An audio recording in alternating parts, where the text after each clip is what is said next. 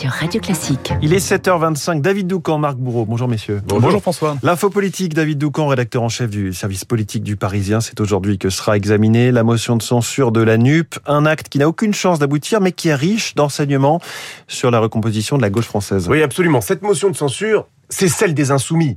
Euh, écologistes, communistes et socialistes ont découvert le projet dans la presse. Ce n'est que euh, ensuite qu'a été organisée une réunion euh, des quatre groupes politiques pour en parler. Alors il y a bien eu à ce moment-là une ou deux voix pour soulever le problème d'un comportement absurde qui ne servira qu'à renforcer Elisabeth Borne tout en participant de la banalisation du Rassemblement national. Mais ces voix, personne ne les a entendues. Les partis alliés de Mélenchon se sont rangés.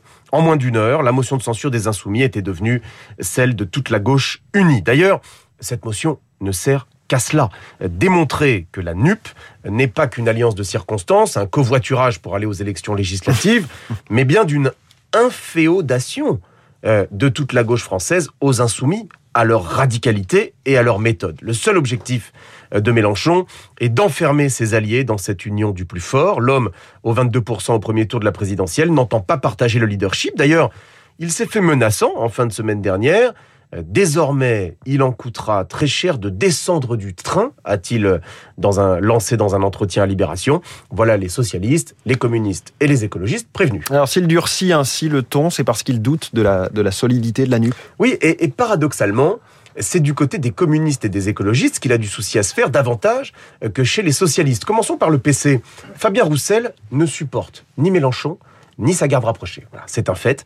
Il attend avec impatience qu'arrive un sujet à l'Assemblée pour justifier sinon une séparation, à tout le moins un éloignement. Tiens, par exemple, lorsqu'on parlera transition énergétique, le gouvernement veut investir dans le nucléaire pour permettre la décarbonation, les communistes aussi, mais les insoumis, eux, veulent la sortie du nucléaire. Donc là, ce sera un moment intéressant euh, qu'il faudra suivre. Ensuite, parlons des écologistes.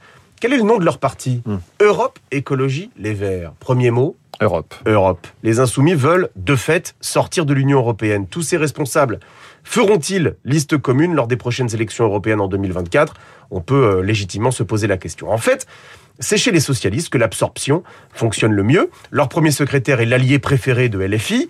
Le moindre, Olivier Faure, le moindre de ses tweets euh, est partagé des milliers de fois par la tweetosphère mélanchoniste. L'entourage d'Olivier Faure nous dit qu'il n'est pas soumis aux insoumis. On a plutôt franchement mmh. l'impression du contraire. Où est euh, la gauche raisonnable aujourd'hui? Soit au cimetière des éléphants avec François Hollande et Bernard Cazeneuve, soit déjà chez Macron.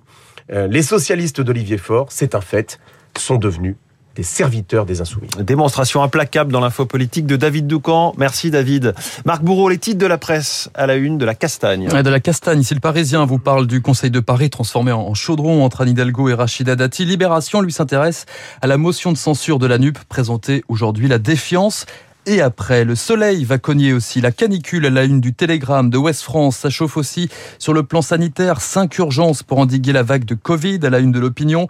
Le gouvernement fait le pari de la responsabilité, note le Figaro. Les dernières nouvelles d'Alsace s'interrogent. Cette septième vague est-elle prise à la légère? Et les Français dans tout ça? Eh bien, ils sont heureux et ils sont inquiets. Affiche à sa une la croix, sondage réalisé avec euh, Via Voice, où l'on apprend tout de même que les dernières échéances électorales ont été vécues comme une occasion ratée. Je vous en reparle à 8h30. 8h30 pour la grande revue de presse de Marc Bourreau. Merci Marc. Bonjour Renaud. Bonjour François. Renaud Blanc pour la matinale de Radio Classique. Votre invité ce matin. Le directeur général de la Fondation politique Dominique Régnier. Il viendra commenter l'actualité. Elle est encore très riche au Palais Bourbon avec la motion de censure de la NUPES qui sera examinée aujourd'hui. On en parlait à l'instant avec David et avec Marc. Les oppositions et des stratégies différentes. Le gouvernement et la mise en garde de plusieurs ministres. À commencer par Bruno Le Maire qui a évoqué ce week-end une rentrée compliquée. Matignon et l'Elysée face aux inquiétudes des Français en parlera donc à 8h15 avec Dominique Régnier dans le studio de Radio Classique.